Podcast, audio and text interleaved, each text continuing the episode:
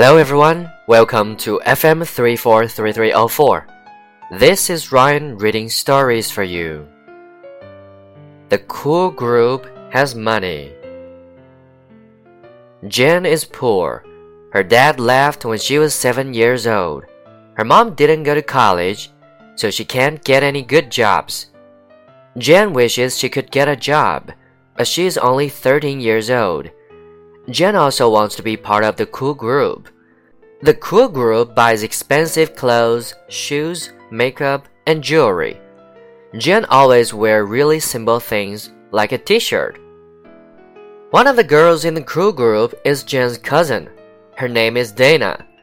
Dana convinced the cool group to invite Jen on a shopping trip. Jen is excited. She wants to convince them that she is cool enough to be a part of the group. When Jen sees them, she feels bad about herself. They're all dressing so much nicer than her. Jen tries to ignore this. She and the cool group go inside Rural Insiders, the most popular store for teenagers. Everything is so expensive though. All of the girls in the group except Jen stand in line to buy something. Are you going to get anything, Jen? asks one of the girls.